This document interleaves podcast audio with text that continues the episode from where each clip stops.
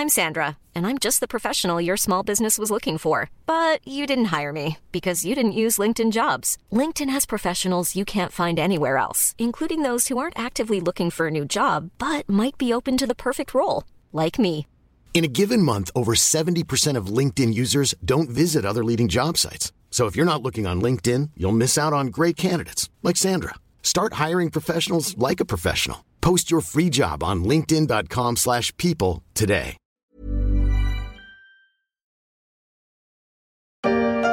Il y a quelques semaines, Gabriel Attal était en déplacement dans un collège d'Île-de-France. Et ses élèves ne croyaient pas si bien dire.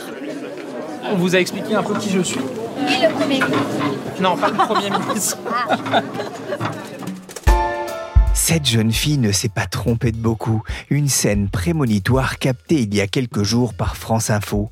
Depuis mardi, c'est fait. Gabriel Attal est le nouveau Premier ministre, le quatrième du double quinquennat Macron et le 26e et le plus jeune des locataires de Matignon. Une certitude, cet adepte des records ne battra pas Georges Pompidou, resté 6 ans, 2 mois et 26 jours à ce poste.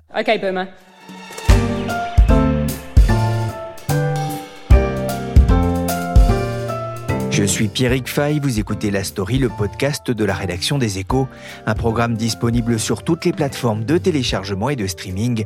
Abonnez-vous pour ne manquer aucun épisode.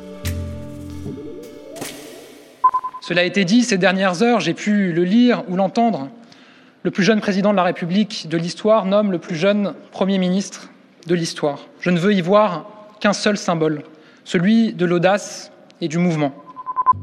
De l'audace et du mouvement, les premiers mots de Gabriel Attal sur le perron de Matignon sous les yeux d'Elisabeth Borne, 62 ans et seulement deuxième femme à avoir occupé ce poste. S'il n'était si poli, il aurait pu ajouter place aux jeunes et aux hommes pressés, car Gabriel Attal, nommé à Matignon après quelques mois à l'éducation nationale, c'est un parcours politique façon Bip bip. Velocius volatilus.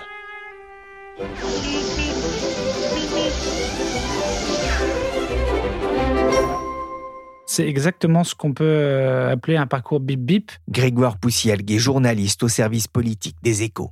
Gabriel Attal a été élu député en 2017. Il a fait son entrée au gouvernement en 2018 au secrétaire d'État à la jeunesse. Et après, il a enchaîné les postes avec à chaque fois un poste plus important que le précédent.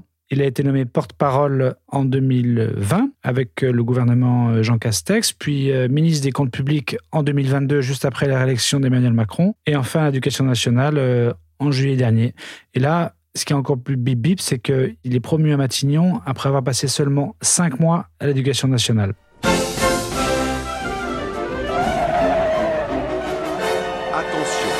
Le ministère de la Santé signale que la chasse au bip bip nuit gravement à la santé. Ah voilà, les coyotes qui l'attendent de pied ferme à l'Assemblée nationale sont prévenus. Grégoire, quelle est sa proximité avec euh, Emmanuel Macron? C'est pas un compagnon de route d'Emmanuel Macron, même s'il a adhéré à En Marche dès la création du mouvement en 2016. Mais c'est quelqu'un qui a su euh, émerger aux côtés d'Emmanuel Macron dès le début du premier quinquennat. Et c'est notamment quelqu'un qui a su s'imposer, d'une part parce qu'il est très bon en communication, et d'autre part parce qu'il a su prendre quelques risques, par exemple en, allant euh, participer à des débats, notamment pendant la, la crise des Gilets jaunes, que personne ne voulait faire au gouvernement. Donc il s'est un peu fait remarquer comme ça, en étant le bon petit soldat, on dirait. Ce qui est sûr, c'est que ce mouvement et les violences, elles ont libéré des actions, des paroles, euh, des menaces fascistes dans le pays. Euh, qui puent, faut le dire. Hein.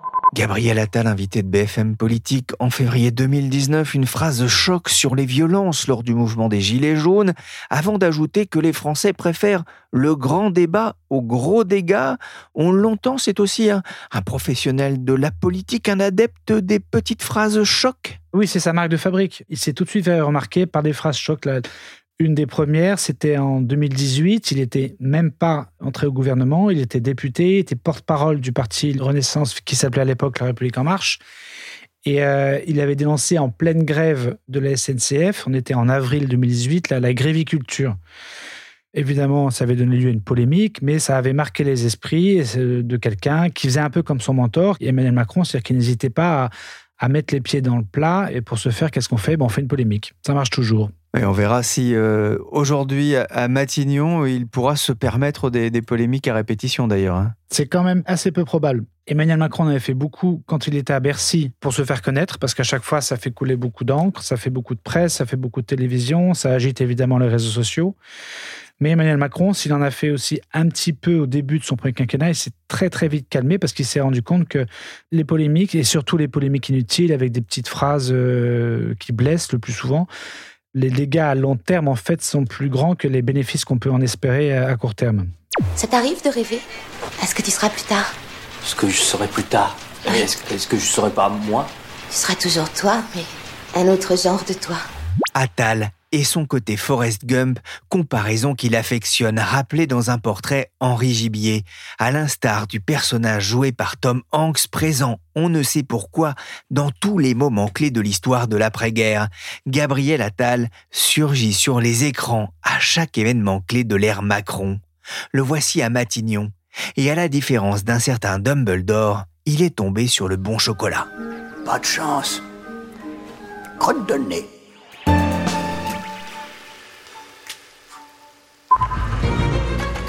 Du suspense, après de longues journées d'attente.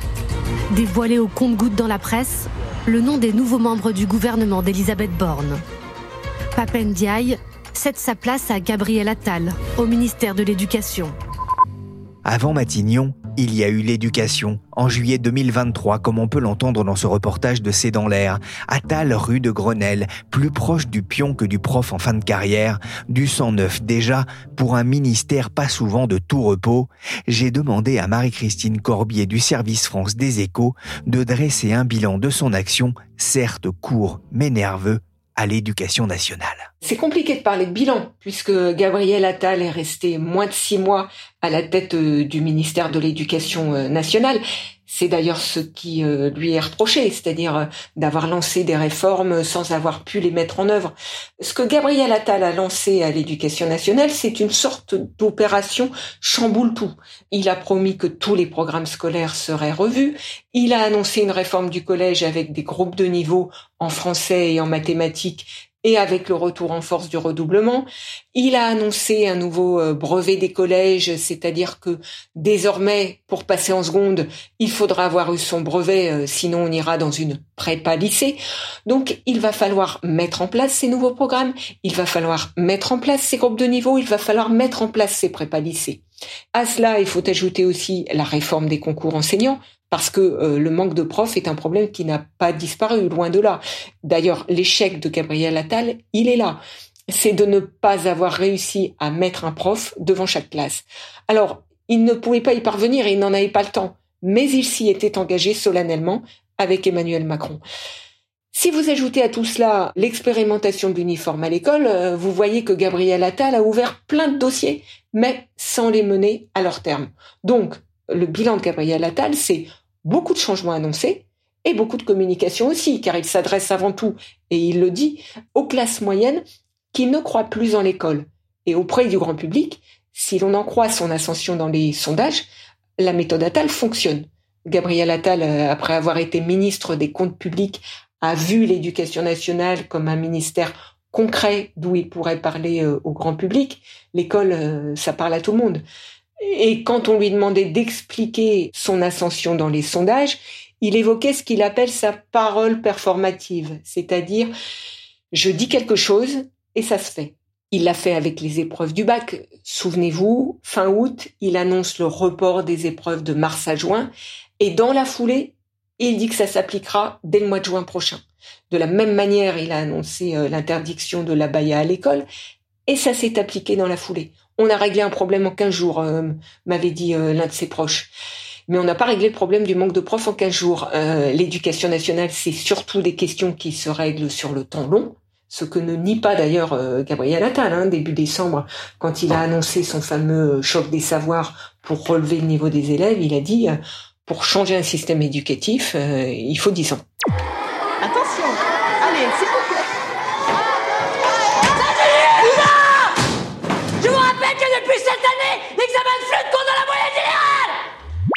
Encore du travail à l'école, mais beaucoup pensaient lorsqu'il a succédé à Papendiaï que c'était un poste où, où il n'y avait que des coups à prendre. L'éducation nationale est réputée pour être un ministère compliqué et politiquement risqué. Je me souviens lorsque son nom euh, circulait euh, juste avant qu'il ne soit euh, nommé ministre, de ceux qui déconseillaient à Gabriel Attal d'aller à l'éducation nationale pour ne pas mettre en péril son avenir politique. Et puis, une fois qu'il a été nommé, les mêmes lui disaient qu'il ne faudrait pas y rester longtemps. À l'éducation nationale, avec les syndicats, il a eu une relation très particulière. Sur le fond, je vous parlais à l'instant des groupes de niveau ou du redoublement. Les sujets qui ont été mis en avant par Gabriel Attal ont profondément agacé. Alors, pas tous les syndicats enseignants, mais beaucoup d'entre eux, qui ont, euh, par exemple, brandi des travaux de recherche pour dire euh, les classes de niveau, ça ne marche pas, le redoublement, ça ne marche pas, des études l'ont montré. Évidemment, du côté du ministère, on expliquait euh, si c'est mis en place dans telle et telle condition, dans tel pays l'a fait, ça fonctionnera. Beaucoup de syndicats lui ont reproché de faire surtout de la communication, qui est assurément un exercice dans lequel euh, il excelle. Hein. Mais ces mêmes syndicats n'ont pas pu lui reprocher de ne pas avoir accès au ministre.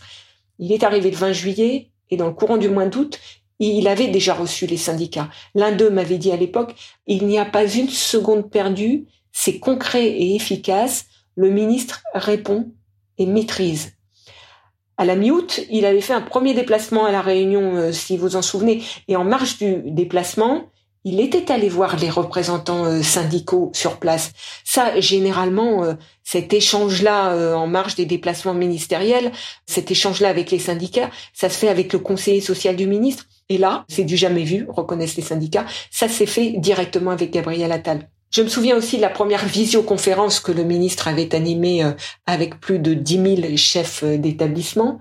Il venait d'arriver au ministère. Les chefs d'établissement étaient très remontés contre la mise en place du fameux pacte enseignant. Et après cette réunion, une participante m'a dit, c'était formidable. Il a montré qu'il maîtrisait les dossiers, qu'il était à l'écoute, tout en laissant les syndicats s'exprimer. Le spectacle était total, avait-elle ajouté, même si on n'est pas d'accord avec lui. C'est ça la méthode Attal.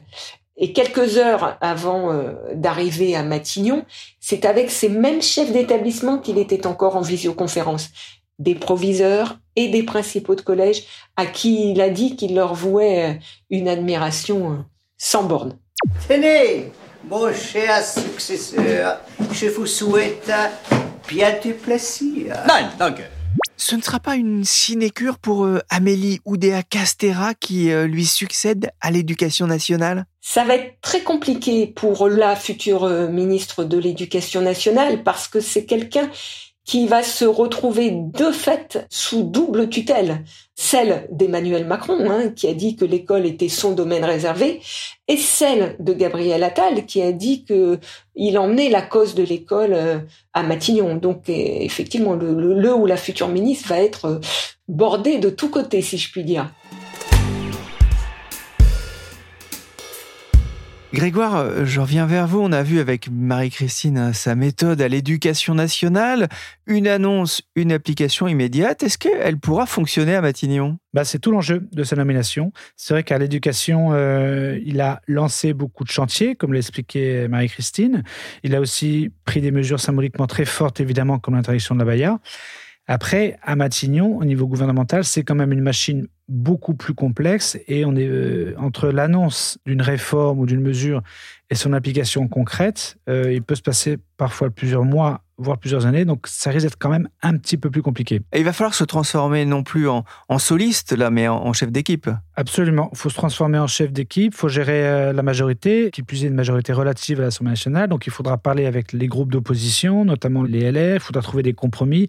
Donc là, on n'est plus du tout, en tout cas moins dans le, euh, une polémique, une annonce et, une mesure. C'est quand même beaucoup plus compliqué le fonctionnement de la machine euh, de l'État à Matignon. Alors il démarre quand même avec un, atout. Sa popularité, elle est forte? Oui, c'est le ministre le plus populaire du gouvernement. C'est euh, même la personnalité la plus populaire au sein de la majorité. Il a récemment détrôné Édouard Philippe. C'est d'ailleurs sans doute une des raisons de sa nomination à Matignon. C'est alors que la popularité d'Emmanuel Macron est quand même en, souffrance depuis sa réélection, il nomme un Premier ministre qui est très populaire, qui est très apprécié des Français. D'après plusieurs sondages qui ont été publiés après sa nomination, il est bien perçu par plus d'un Français sur deux. Donc c'est quelqu'un qui a en tout cas réussi à imprimer, comme on dit dans l'opinion, et qui a réussi à marquer les esprits. Donc ça c'est plutôt une bonne chose, en tout cas pour le, lancement de son mandat à Matignon. Face à l'Assemblée nationale, il aura un autre atout, c'est qu'en 2022, euh, lui aussi a été élu et plutôt haut la main d'ailleurs. Il a été très bien élu en 2017 avec 60% des suffrages et euh, avec exactement le même score en 2022, à peu près, je crois que c'était 59%, alors qu'il y avait nombre de députés sortants d'Emmanuel Macron qui ont été soit réélus de justesse, soit tout simplement battus. Je pense notamment à Richard Ferrand ou à, ou à Christophe Castaner, pour ne citer que. Donc, Gabriel Attal est quelqu'un qui a très très forte légitimité, celle du suffrage euh, électoral. Dans un portrait de lui à lire dans les Échos Week-end, Henri Gibier racontait aussi un, épisode de son adolescence.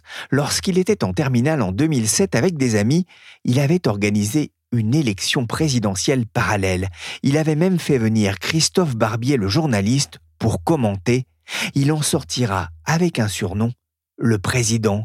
Grégoire ne risque-t-il pas de faire de l'ombre à Emmanuel Macron ah bah Ça, c'est toujours le, sujet des duos euh, Élysée-Matignon. Évidemment que euh, à terme, la question risque de se poser aujourd'hui, non, parce qu'évidemment, il y a l'effet Attal qui emporte tout, et c'est exactement ce que voulait Emmanuel Macron. Mais dans un, deux, trois, quatre, cinq, six mois, un an, évidemment, euh, on va tous se poser la question de la rivalité entre les deux hommes. Ça, c'est un impondérable de ce genre de situation.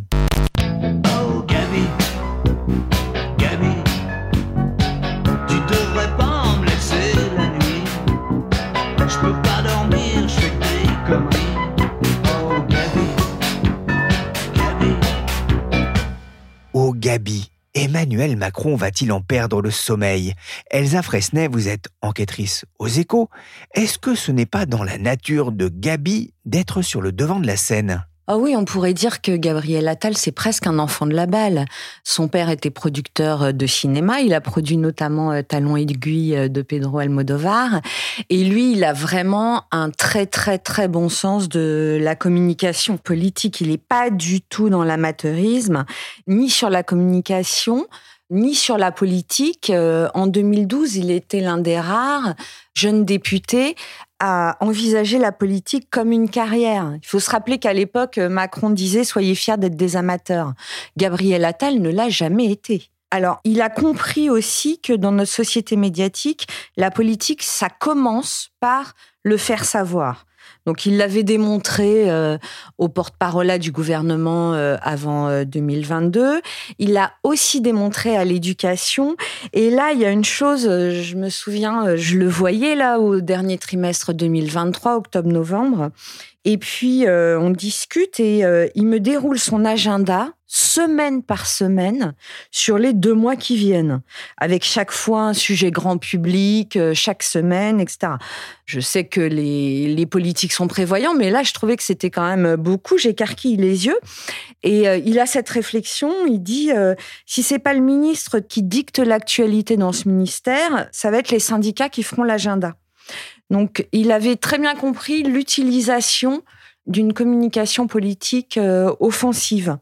Voilà, il avait aussi un autre but à l'époque, hein, c'est que comme l'éducation avait été déclarée par Emmanuel Macron euh, domaine réservé, il fallait qu'il montre qu'il avait une existence autonome euh, de celle du président, sinon ses interlocuteurs l'auraient pas pris au sérieux. C'est le moment ou jamais. Je sais pas quoi lui dire, je sais pas quoi faire. Tu la regardes droit dans les yeux, tu lui dis que tu l'aimes et tu l'embrasses. C'est un tout petit peu con, ça. Alors, il paraît qu'il a joué un petit rôle d'un lycéen dans le long métrage La belle personne de, de Christophe euh, Honoré, un, parier d'un enfant de la balle. Gabriel Attal, il est jeune, euh, il aura 35 ans le 16 mars prochain. Il a connu, on le disait, une ascension politique assez stupéfiante. Mais d'où vient-il?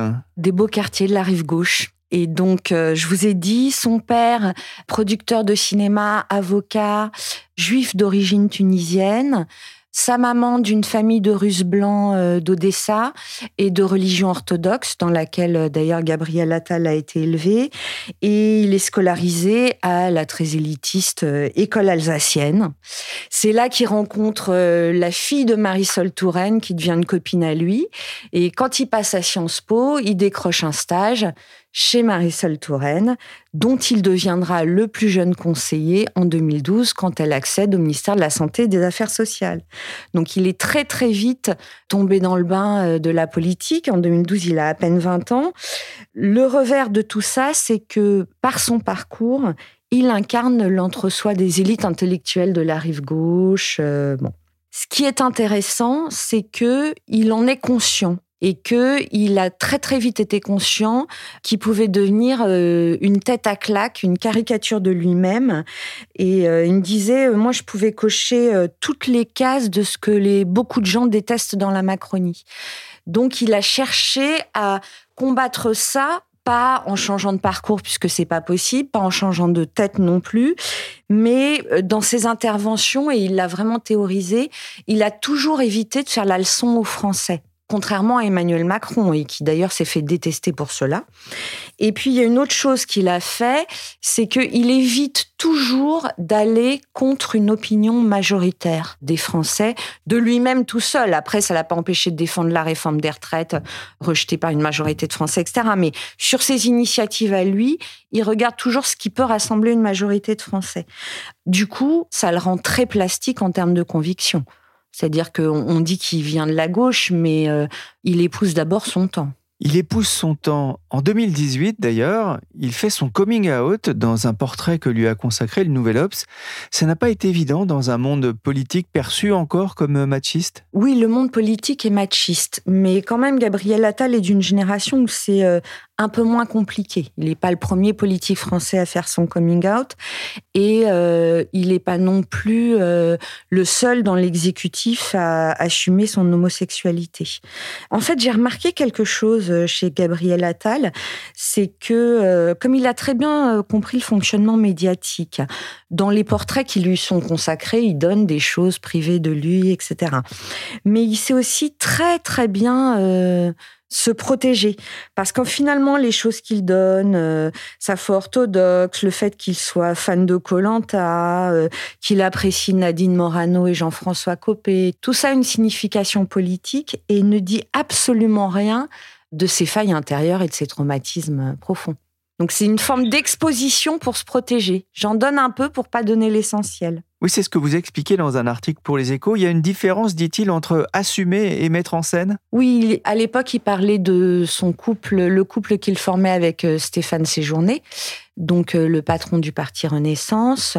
Ils ne sont plus ensemble, mais effectivement, ils n'ont jamais voulu, et l'un et l'autre, se mettre en scène comme un couple dans les médias, même s'ils assumaient le fait d'être en couple. Le monde politique a, changé sans doute aussi hein, vis-à-vis de l'homosexualité, mais en France encore, euh, cela peut représenter, euh, allez, on va dire un écueil auprès d'une minorité, au moins une minorité de la population? Oui, sans doute, euh, bien sûr, et il y a quand même pas mal de déferlements de haine à son endroit sur les réseaux sociaux. Donc, la vie politique n'est jamais tendre avec tous les profils qui semblent sortir d'un certain moule.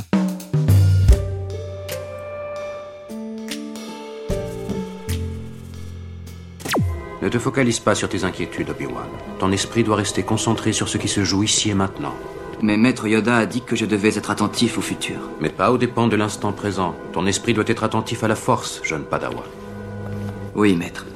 Ah, il y a une autre chose intéressante dans le portrait que vous lui aviez consacré dans les échos il y a quelques mois. Vous évoquiez quelqu'un d'anxieux. Ah oui, je vous donne un exemple. Bon, il a toujours peur de la faute de quart et c'est un perfectionniste.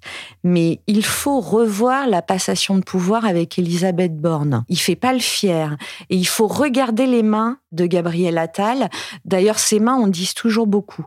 Il sait pas quoi en faire. Il se les triture. Il est absolument pas serein là dans ce moment-là. Et finalement, le visage qu'il arbore souvent dans les médias, genre euh, euh, gendre parfait, coulitude incarnée, c'est pas du tout ça. C'est un anxieux perfectionniste.